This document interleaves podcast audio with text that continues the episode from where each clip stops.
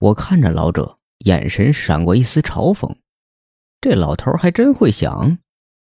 站在我身后的妇人一听，脸上出现了惊慌，她压制着心里的害怕，快速朝我走来，一个劲儿的对我摇头：“大师，你千万不要答应他呀，不然我儿子就会死在他们手上了。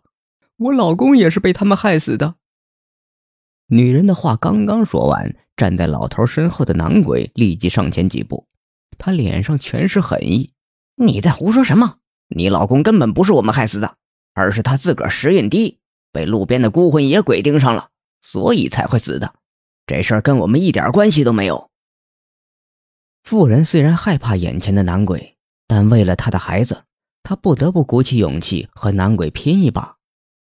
妇人动了动我。声音不大不小的说着：“大师，并不是这样的，我丈夫是被他们给害死的，是他们杀了我丈夫。”男鬼被妇人的话顿时给激怒了，他的模样立即变得狰狞了几分。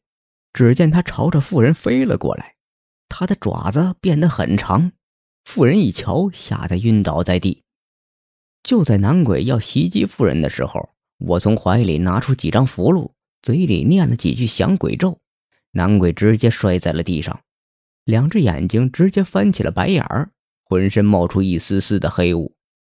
站在台上的老者见状，神情立即变得紧张起来：“你们还愣着干什么？还不去把你们的大哥给扶起来？”站在老者身后的几位男鬼立即飞了起来，扶起了他们的大哥，同时他们也看向了我，眼神里充满了害怕。我淡淡的注视着他们，而被我打下的那只男鬼，鬼样也越来越差。